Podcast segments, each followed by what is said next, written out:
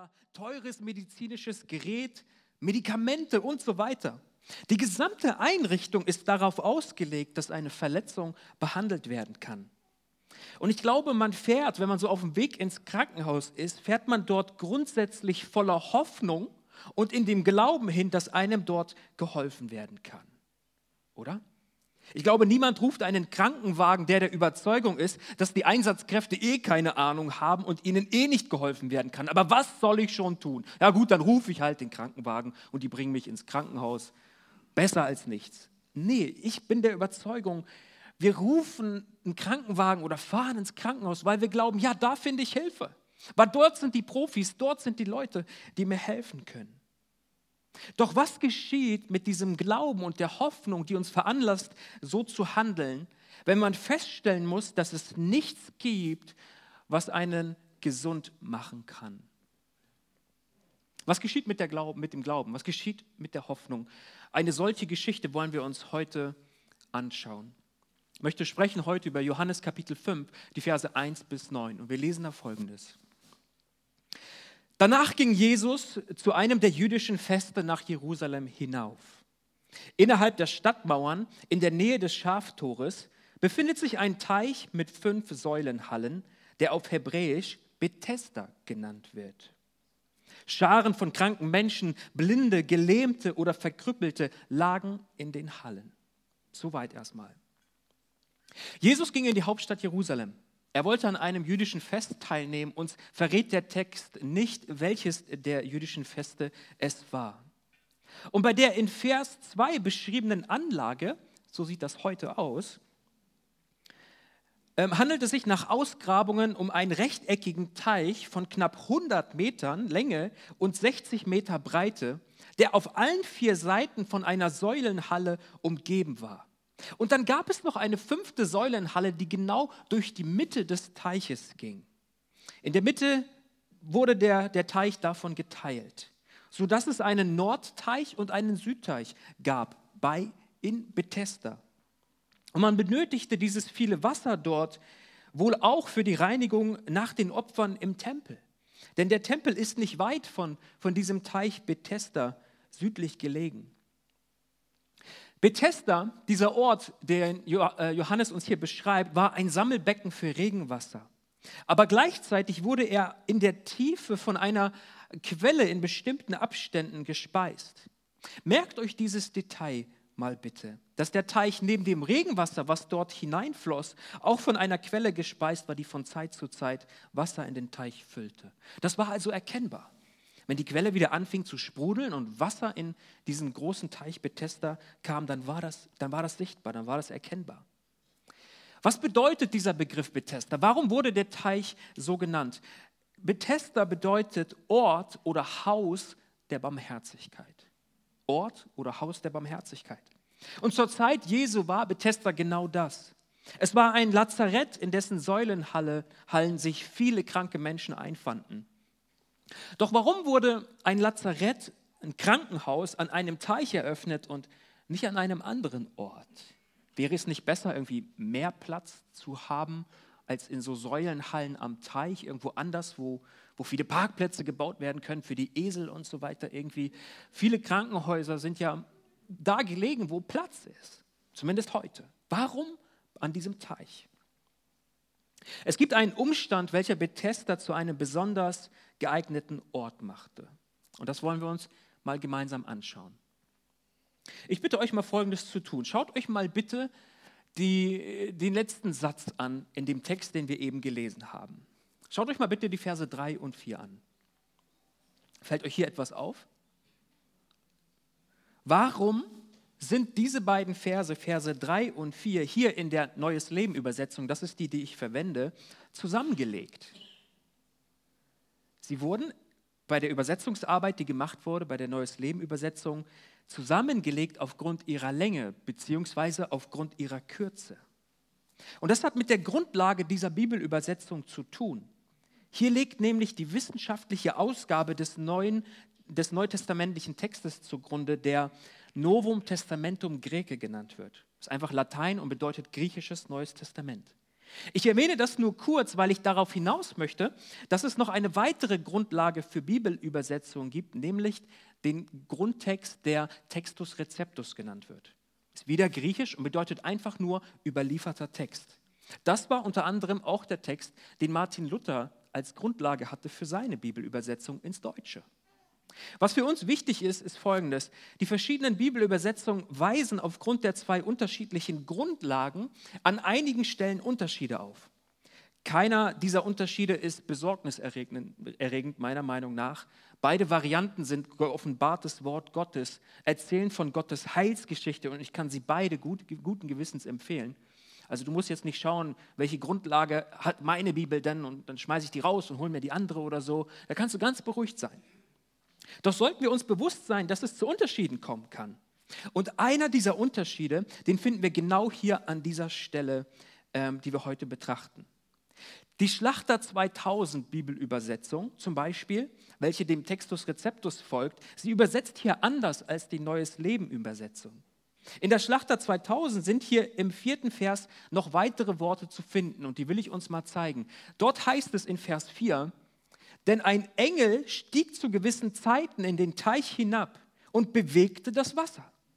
Wer nun nach der Bewegung des Wassers zuerst hineinstieg, der wurde gesund, mit welcher Krankheit er auch geplagt war. Den mit der Füllung des Teiches verbundenen Wallungen des Wassers wurde im Judentum Heilkraft zugeschrieben. Ihr erinnert euch, der Teich, er wurde neben Regenwasser auch aus einer Quelle gespeist. Möglicherweise kam daher die Bewegung des Wassers. Doch die Erklärung der Juden für dieses Phänomen war, dass das Wasser von einem Engel bewegt wurde und dies die Möglichkeit eröffnete, gesund zu werden, aber nur für den, der als erster dann in dieses Wasser hineinstieg. Leider kommentiert Johannes diesen Umstand nicht weiter und Jesus tut es auch nicht. Hast du dich je gefragt, was es damit auf sich hatte? Was hatte es mit dem Engel, der das Wasser bewegte und der daraus resultierenden Heilung auf sich? Ist das bloß eine volkstümliche Ausschmückung, die nicht zum ursprünglichen Text gehört? War es vielleicht nur eine hoffnungsvolle Legende, die sich so im Volk verbreitet hatte? Vielleicht war diese Hoffnung auf Heilung aber auch real und Gott ehrte diesen Glauben, indem er wirklich geschehen ließ, wie die Menschen glaubten. Ich bin der Meinung, dass wir nicht mit letzter Gewissheit sagen können, ob es so war oder nicht. Doch eins will ich sagen, ich traue Gott alles zu. Wenn es tatsächlich Menschen gab, die durch das Wasser des Teiches von Bethesda wirklich geheilt wurden, nehmen wir mal an, es ist wirklich so geschehen, dann war das eine von vielen ungewöhnlichen Heilungen in der Bibel. Eine Auswahl habe ich euch mal mitgebracht heute Morgen. Elisa zum Beispiel im Alten Testament, er entgiftete einen Eintopf, der, der giftig war ähm, und den einige Prophetenschüler aßen durch Hinzufügen von Mehl. Und auch die Schüler, die das dann aßen, wurden gesund, die sich eigentlich vergiftet hatten. Naaman wurde dadurch geheilt, dass er sich siebenmal im Jordan wusch. Ein Mann wurde sogar zum Leben auferweckt, indem er die Gebeine von Elisa berührte, weil er in sein Grab geworfen wurde. Einige wurden geheilt, als der Schatten des Petrus auf sie fiel. Hast du das schon mal erlebt? Du wirst einen Schatten und die Menschen werden einfach Wahnsinn, oder? Einige wurden geheilt, als man ihnen die Schweißtücher des Paulus auflegte. In der Bibel finden wir an so einigen Stellen Momente, wo Gott Heilung schenkt, die für uns echt schwer zu erklären sind die schwer nachvollziehbar sind. Und wir müssen gestehen, ja, es ist wundersames Handeln Gottes. Ich traue Gott zu, dass er auch durch so einen Teich heilen kann. Ob es nun tat oder nicht, Gott ist es möglich. Ich denke, wir werden die Frage nach der Heilung im Zusammenhang mit dem bewegenden Wasser nicht abschließend klären können. Ich hätte mir sehr gewünscht, dass Jesus mal einen Satz dazu gesagt hätte. Doch Gott ist alles möglich. Was wir aber wissen ist, dass eine große Menge von Kranken genau daran glaubte. Sie glaubten, dass wenn ich in Bethesda bin, wenn das Wasser sich bewegt und ich als erster dort hineinsteige, da habe ich die Möglichkeit, Heilung zu empfangen, egal welche Krankheit ich auch habe. Schließlich versammelten sich viele Kranke und Verletzte an diesem, Teich, an diesem Teich in genau dieser Hoffnung, in der Hoffnung darauf, Heilung zu empfangen. Und ich glaube, dass ein kranker Mensch, welchem nicht anders geholfen werden kann, eher dazu bereit ist, an etwas zu glauben, was für den Verstand nicht unbedingt Sinn ergibt. Ich glaube, wenn man krank ist und hoffnungslos krank und nichts hilft einem, dann schöpft man erstmal alles an Quellen aus, an Möglichkeiten aus, die einem logisch erscheinen. Ich gehe zu dem Arzt, ich mache das, ich gehe zur Kur, ich nehme diese Medikamente und so weiter. Aber wenn all das nicht hilft, dann versucht man nach Strohhalmen zu greifen, nach Dingen zu greifen, die man vielleicht ohne Not niemals in Betracht ziehen würde. Ich glaube, das ist auch heute noch so. Not ist nichts Gutes. Niemand, niemand von uns wünscht sich und hoffentlich auch keinem anderen Menschen in eine Notsituation zu kommen. Doch manchmal kann die Not etwas Gutes bewirken, wenn sie zum Glauben an Gott verhilft. Wenn sie zum Glauben an Gott verhilft. Der Evangelist Johannes, er eröffnet Kapitel 5, indem er kurz den Teich Bethesda beschreibt. Wir haben es eben gelesen. Und er geht dann direkt dazu über, von der Erfahrung einer einzelnen Person zu berichten. Sein Augenmerk liegt nicht auf dem möglichen Wirken Gottes durch einen Engel, sondern Johannes hat ein anderes Interesse. Johannes will gar nicht von dem Engel und dem bewegenden Wasser und das Ganze, er will es nicht erklären, sondern er hat etwas anderes, was ihm wichtig ist. Sein Augenmerk liegt auf dem tatsächlichen Wirken Gottes durch seinen Sohn Jesus Christus. Wir lesen weiter. Einer der Männer, die dort lagen, war seit 38 Jahren krank. Jesus war an diesem Ort. Und als Jesus ihn sah und erfuhr, wie lange er schon krank war, fragte er ihn, willst du gesund werden? Herr, ich kann nicht, sagte der Kranke, denn ich habe niemanden, der mich in den Teich trägt, wenn sich das Wasser bewegt. Während ich noch versuche hinzugelangen, steigt immer schon ein anderer vor mir hinein. Jesus spricht einen der dort liegenden Männer persönlich an. Es waren wohl mehrere, vielleicht sogar viele Menschen, die da waren. Und von diesem Mann erfahren wir, dass er eine sehr lange Zeit, bereits 38 Jahre lang, krank war. Aus der Antwort des Mannes und dem weiteren Fortgang der Geschichten wir, wissen wir, was die Krankheit, also was das Problem dieses Mannes war. Er konnte nicht gehen, denn er war gelähmt. Das war seine Not. Der damaligen Auffassung nach war Heilkraft im Wasser des Teiches Bethesda, wenn das Wasser von einem Engel bewegt wurde. Dies war auch der Glaube und die Hoffnung dieses Mannes. Und weil der Mann nicht kaputte Arme, sondern kaputte Beine hatte, liegt es in der Natur der Sache, dass er keine Chance hatte, als erster in das Wasser zu steigen. Andere Notleidende, die aber gesunde Beine hatten, waren immer schneller, waren immer schneller. Jesus spricht ihn an. Und Jesus fragt ihn, ob er gesund werden möchte. Jesus, was ist das denn für eine Frage, oder?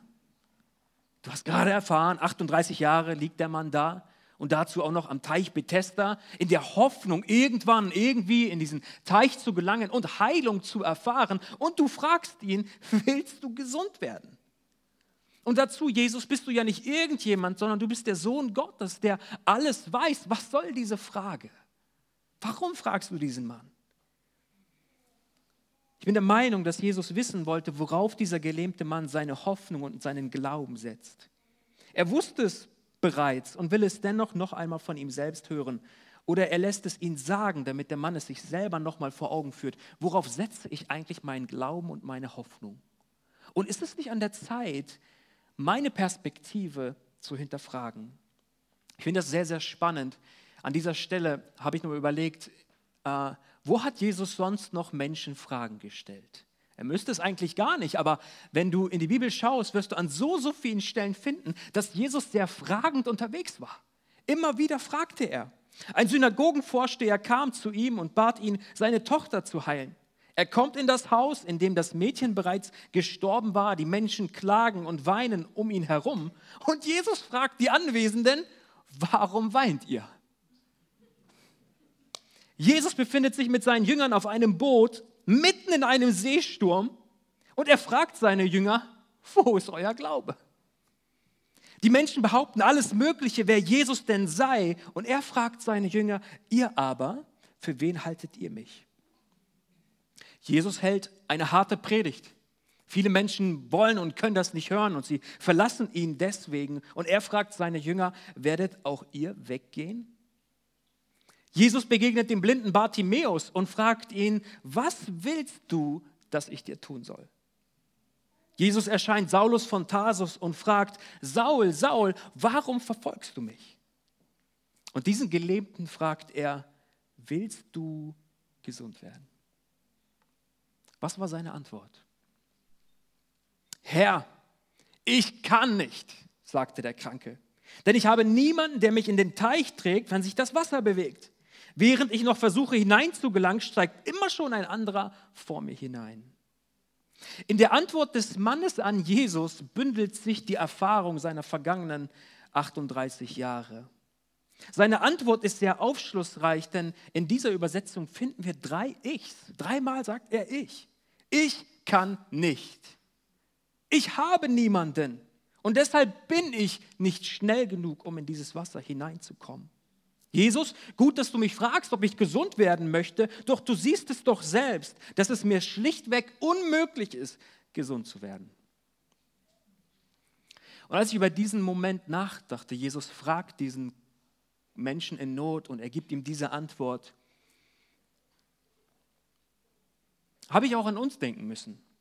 Ich meine, dass wir uns in derselben Situation wie dieser Gelähmte wiederfinden können. Jesus spricht uns an.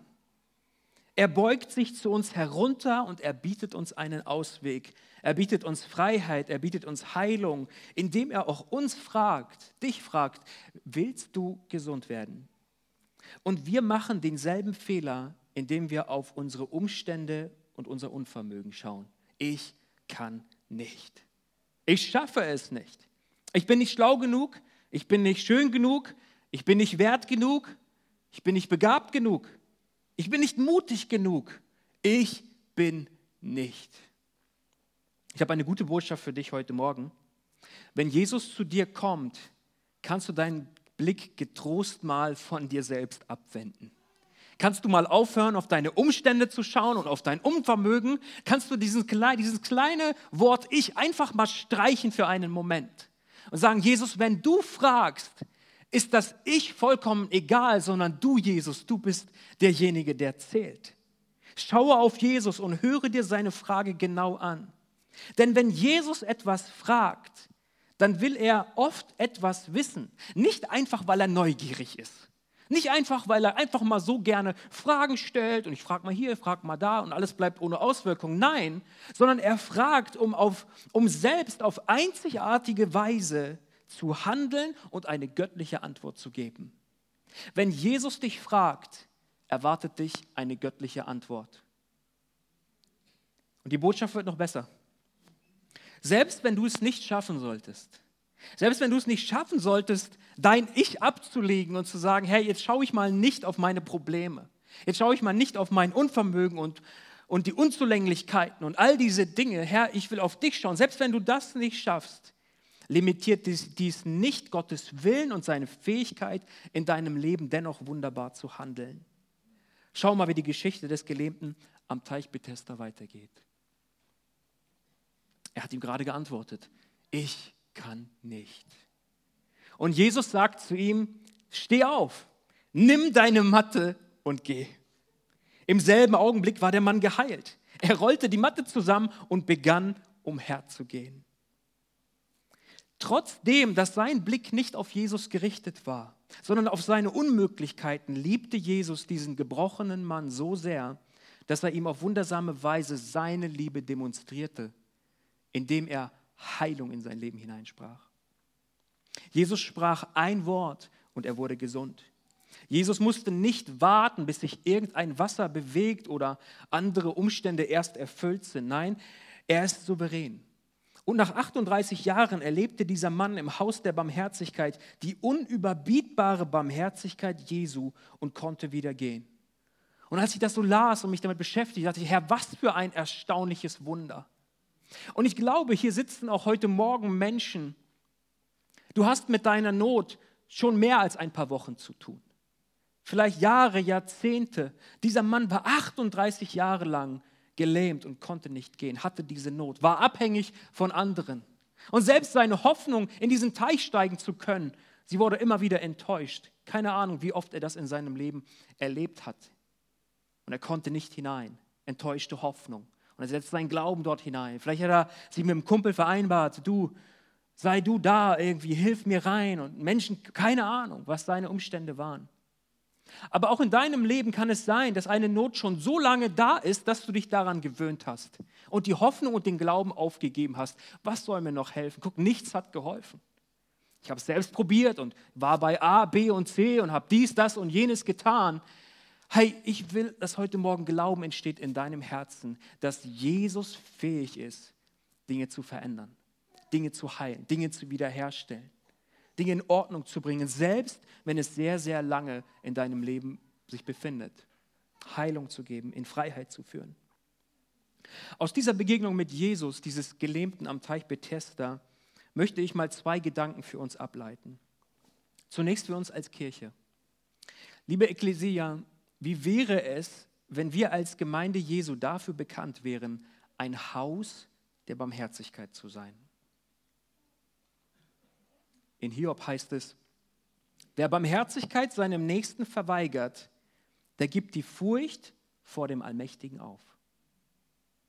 Und Matthäus 9,13 spricht Jesus selbst und er sagt, geht aber hin und lernt, was das ist. Ich will Barmherzigkeit und nicht Schlachtopfer. Denn ich bin nicht gekommen, Gerechte zu rufen, sondern Sünder. Mein Wunsch als Pastor ist, dass auch wir als Kirche im übertragenen Sinne ein Betester Gottes sind, in dem Menschen die Barmherzigkeit Gottes durch uns erfahren. Wir erweisen Barmherzigkeit nicht, indem wir irgendwelche Dinge versprechen, die wir nicht halten können oder die nur dem Ersten gelten. Nein, wir üben Barmherzigkeit, indem wir sie zu unserem barmherzigen Gott bringen, der sie ruft und zu sich zieht. Ich glaube, Kirche Jesu sollte niemals ein Ort sein, der ausschließlich für Menschen ist, die bereits meinen, gut genug zu sein. Bin irgendwie schon fromm und ja, irgendwie lese ich doch auch meine Bibel und ich bete doch auch mal. Ich falte sogar meine Hände und manchmal knie ich mich hin und ah, passt schon, ich bin mit Jesus im Reinen. Kirche sollte ein Ort sein für die Verlorenen, für die Zerbrochenen. Ich will es mal so sagen. Kirche Jesu ist ein Rettungsschiff der Seelennotrettung und kein AIDA-Urlaubscruiser. Nichts gegen AIDA-Urlaubscruiser, würde ich auch mal gern drauf. Aber die Bestimmung der Kirche Jesu ist doch eine andere. Rettung, die Rettung von Seelen. Und ob wir ein Ort der Barmherzigkeit sind oder nicht, das, weißt du was, das entscheidest du. Und das entscheide auch ich durch unser Handeln. Wie wollen wir einander begegnen und wie wollen wir Menschen begegnen, die uns vielleicht völlig fremd sind? Für wen öffnen wir unser Herz? Wen nehmen wir an und wen nicht? Wehe uns, wenn wir nicht jedem Menschen, den Gott in unsere Kirche sendet, voller Liebe und Barmherzigkeit begegnen. Ich hoffe und bete, dass unsere Herzen voller Barmherzigkeit sind, so wie Jesus Barmherzigkeit an diesem gelähmten Mann gezeigt hat. Als zweites glaube ich, dass Gott auch dir ganz persönlich seine Barmherzigkeit zeigen kann und es auch möchte. Sodass du mit König David dieses bekannte, bekannte Gebet sprechen kannst aus Psalm 23. Gutes und Barmherzigkeit werden mir folgen mein Leben lang. Und ich werde bleiben im Hause des Herrn immer da. Ich will dir sagen, lieber Freund, egal in welchen Umständen du dich befindest, ich glaube an Jesus und ich glaube an seine Barmherzigkeit. Ich glaube daran, dass unser Gott so menschenverliebt ist, dass er auch dich liebt. Er ist so verliebt in seine Geschöpfe, die wir Menschen, wir wurden in seinem Ebenbild geschaffen, dass eine, seine Liebe erwies in Jesus Christus, der für uns ans Kreuz ging. Und darin erschöpft sich seine Liebe nicht sondern sie hält auch heute noch an. Und er liebt es, gnädig zu sein. Er liebt es zu heilen und Wunder zu tun, seine Kinder zu erstaunen durch Großes und eben auch durch Barmherzigkeit. Ich wünsche mir so sehr, dass du diese Erwartung ganz neu in deinem Herzen hast. Erwarte und rechne mit der Barmherzigkeit unseres Gottes. Denn Jesus fragt nicht ohne Grund. Er will etwas tun. So wie er es im Leben dieses Mannes tat. Glaube nicht der Lüge, dass du nicht kannst und dass du nicht bist. Wenn du dich in so, einer, in so einem Teufelskreis befindest und immer nur auf dich schaust und deine Umstände und deine Gedanken und all das dreht sich nur darum, lieber Freund, durchbrich diesen Kreis heute, indem du deinen Blick erhebst und auf Jesus schaust. Schau mal auf ihn. Es bedeutet nicht, dass du all die Dinge, um die es sich zu kümmern gilt, einfach vergisst und sagst, ich will es vernachlässigen. Nein, aber es wird dir helfen, mal auf Jesus zu schauen und mal hinzuhören. Kann es sein, dass Jesus auch mich etwas fragt? Vielleicht fragt er dich ja, mein Kind, was ist es, das ich dir tun soll? Zunächst brauchst du nur eine Sache zu tun, schaue auf Jesus. Und ich glaube, dass Jesus solche Fragen auch heute Morgen uns stellen möchte. Was ist es, das ich für dich tun soll? Ich möchte, dass wir uns eine Zeit nehmen, in der wir kurz stille werden. Und ich sage das oft, wir predigen nicht, ich predige nicht, um dich einfach zu informieren, dir was Nettes zu sagen aus der Bibel. Wir predigen, weil wir daran glauben, dass da, wo Wort Gottes gepredigt wird, Gottes Kraft es bestätigt. Und jetzt darf ich uns herausfordern und dich einladen, wie wäre es, wenn wir vor unserem Gott einfach mal einen Moment stille werden? Wenn es dir hilft, lade ich dich ein, schließ doch mal deine Augen. Einfach damit du einen Moment der Konzentration haben kannst. Weißt du, spielt gar keine Rolle, was links oder rechts von dir geschieht. Spielt gar keine Rolle, wer links oder rechts von dir sitzt. Dies soll ein persönlicher Moment mit Jesus sein. Und ich möchte einfach zwei Fragen stellen. Und die erste Frage lautet, willst du die Barmherzigkeit Jesu heute annehmen und dich retten lassen? Vielleicht hast du noch nie in deinem Leben die Entscheidung getroffen, ja Jesus, werde mein Herr, werde mein Retter. Vergib mir meine Schuld. Nimm mich an, ich brauche dich. Jesus, ich will umkehren von meinen Sünden und ich will, dass du sie mir vergibst und ich will angenommen sein von dir. Es ist gut möglich, dass du hier sitzt und Gott legt seinen Finger genau auf diesen Punkt in, deinem Herzen, in deinem Herzen. Sagt, mein Kind, dich rufe ich, dich ziehe ich. Doch die Antwort und die Entscheidung liegt immer bei dir. Wie willst du reagieren? Und die zweite Frage lautet, lieber Freund, worauf setzt du deinen Glauben und dein Vertrauen? Auch als frommer Mensch darfst du mal ehrlich sein mit dir selbst und dich fragen, worauf setze ich all das? Setzt du sie auf deine Umstände, auf das, was du kannst, wer du bist, was du hast, oder doch auf Jesus? Er fordert uns heute wieder neu dazu heraus, unseren Blick auf ihn zu richten und alles von ihm zu erwarten, denn er ist unser barmherziger Gott. Egal, wo Gott dich gerade anspricht und was dir gerade wichtig geworden ist, auch aus dieser Predigt. Ich will uns einen Moment geben, in dem du ganz persönlich Jesus eine Antwort geben kannst. Sag ihm, was in deinem Herzen ist.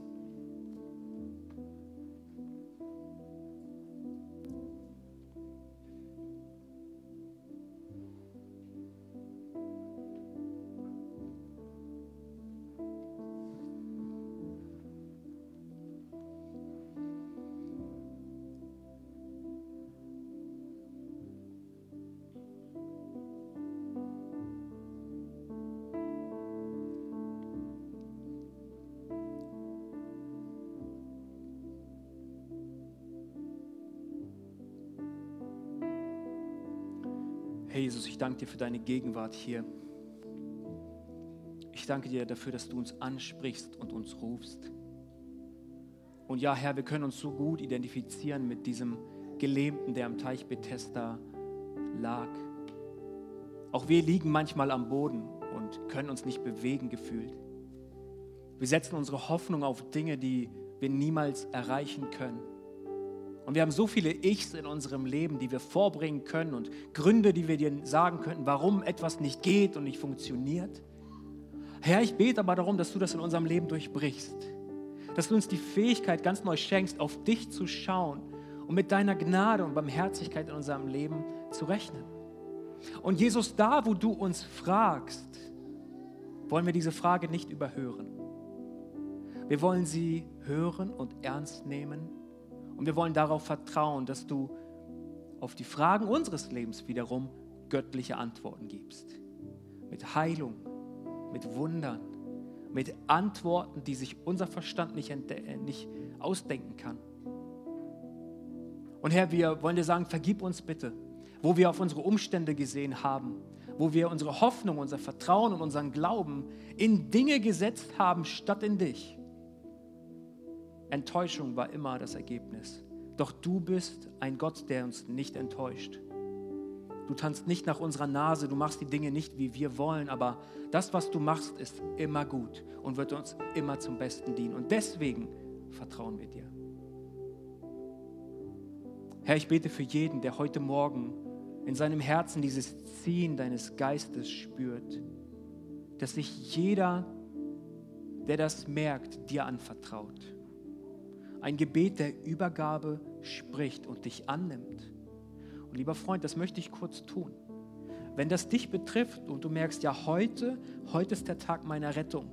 Ich will nicht mehr nach meinen Ideen und meinen Plänen leben, sondern ich will Gott einladen, mein Retter und mein Herr zu sein dann lade ich dich ein, dass du in deinem Herzen dieses Gebet einfach kurz nachsprichst. Sag zu Jesus, Jesus, hier bin ich. Ich erkenne, dass ich schuldig bin vor dir. Und Jesus, ich brauche dich. Bitte vergib mir meine Schuld. Vergib mir, dass ich mein Leben ohne dich gelebt habe. Und Herr, ich nehme das Werk, das du am Kreuz für mich getan hast, an.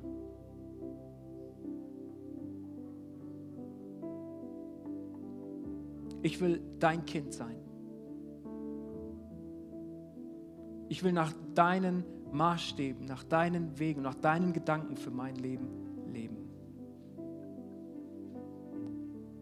Danke, dass ich ab heute wissen darf, dass ich dein geliebtes Kind bin.